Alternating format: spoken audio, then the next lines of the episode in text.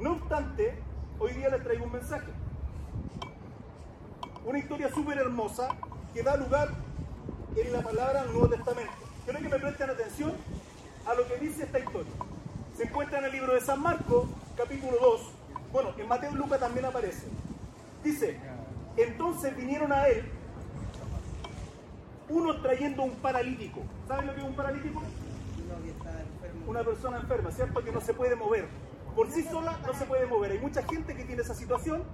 Por A, B o C motivo, nacieron así, tuvieron un accidente, de pronto un robo, algo inesperado, una situación de vivencia y quedan paralíticos, postrados en una cama, tal vez en una silla de ruedas, etc. Entonces dice, entonces vinieron a él unos trayendo un paralítico que era cargado por cuatro. ¿Por cuánto? Cuatro personas cargaban a este paralítico. Versículo 4 dice, y como no podían acercarse a él, a causa de la multitud, descubrieron en el techo de donde estaba. O sea, abrieron el techo donde estaba Jesucristo hablando, porque había mucha gente, no se podían acercar a él. Y estos cuatro rompen el techo para ingresar. Miren, y haciendo una abertura, bajaron el lecho, el lecho de una cama, una especie de camilla, bajaron el lecho en que yacía el paralítico. ¿Me van siguiendo la historia? O sea, cuatro personas bajan por el techo de la casa a un paralítico para acercarlo a Jesucristo, porque por otro medio no podían. Miren, al ver Jesús la fe de ellos, dijo al paralítico, hijo, tus pecados te son perdonados. Esto está en el libro de San Marco, Mateo y Lucas. Estoy leyendo ahora San Marco, capítulo 2. Cuando puedan leerla. La historia termina en que Jesucristo no solo perdona sus pecados, sino al ver la fe de ellos, sino sana incluso al paralítico. También está en YouTube. Ahora, ¿por qué yo les traje esta historia? Porque el paralítico no se podía acercar a Jesucristo solamente. Necesitó de cuatro personas. Cuatro personas que lo ayudaran a acercarse a la necesidad que él tenía. Puede decir, él quería un milagro, su necesidad era que Jesús lo sanara, pero no podía moverse. Y hubieron cuatro amigos. Yo digo, yo, cuatro personas no cargan a cualquier persona. Tienen que ser cercanos a él. Vieron la necesidad de esta persona, el deseo de ser sanado, y lo llevan entre cuatro y lo bajan a Jesucristo. ¿Sí? Y es sanado. Cuatro personas que muy probablemente eran muy cercanas a él o incluso sus amigos. Profe, ¿qué tiene que ver esto con el fútbol? Mucho. Muchísimo. ¿Por qué? ¿Cuál es la relación? Escuchen lo que dice el siguiente proverbio.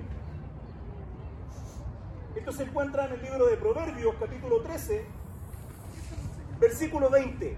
Escuchen esto. El que anda con sabios, ¿sabe lo que es un sabio? Una persona con mucho conocimiento. Pero ojo, no solo con mucho conocimiento, sino que aplica ese conocimiento. Ejemplo, ejemplo. Yo, yo puedo ir caminando por la calle, ¿sí? Normal. Y mi conocimiento es que si continúo, ahí hay un hoyo. Yo sé que hay un hoyo. Pero si sigo caminando, ¿qué voy a hacer? Voy a caer al hoyo, ¿sí? ¿Qué hago? Soy sabio, ¿qué hago? Lo esquivo, lo evito. Porque soy sabio. El tener conocimiento no necesariamente te da sabiduría. ¿Se entiende? Sino aplicar el conocimiento. Dice la palabra que el principio, para comenzar a tener sabiduría, el principio de la sabiduría es el temor a Jehová, el temor a Dios. Y ese temor no es miedo, sino es un respeto a lo que Dios nos dice cómo debemos andar en la vida. Entonces, continúo.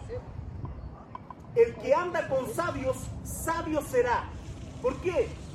Yo estoy con una persona que es sabia, lo escucho, me corrige, me enseña, soy sabio. Pero mira lo que continúa. El que anda con sabios, sabio será, más el que se junta con necios será quebrantado. ¿Saben lo que significa eso? Significa una persona necia, tonta, absurda, todos los sinónimos que se le ocurra. Ahora, ¿qué tiene que ver esto con la historia y qué tiene que ver esta historia con ustedes? Quiero que me presten mucha atención.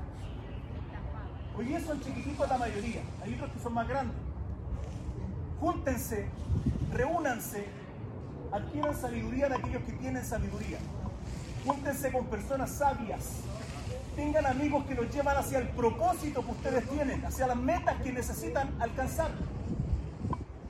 Si yo quiero ser jugador profesional de fútbol, si ese es mi sueño, ¿con quién me voy a juntar?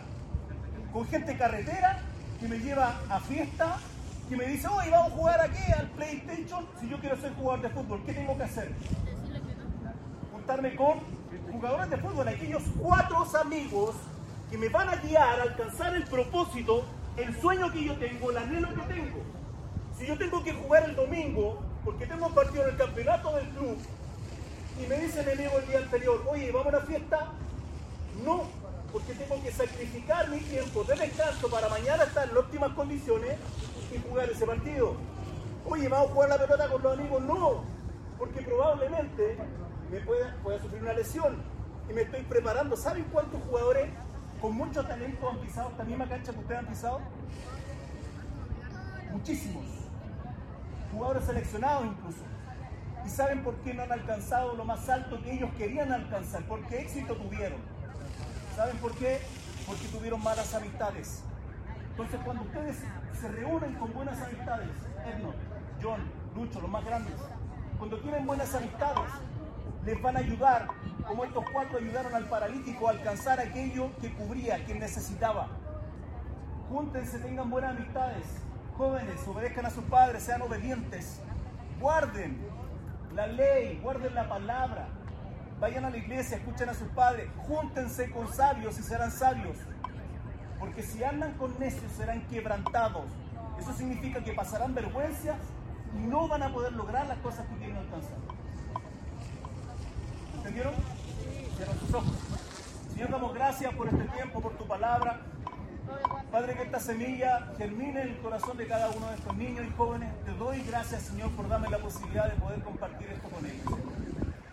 Bendíceles, dale el crecimiento a tu tiempo y que, y que sea tu voluntad en cada uno de ellos. En el nombre de Jesús.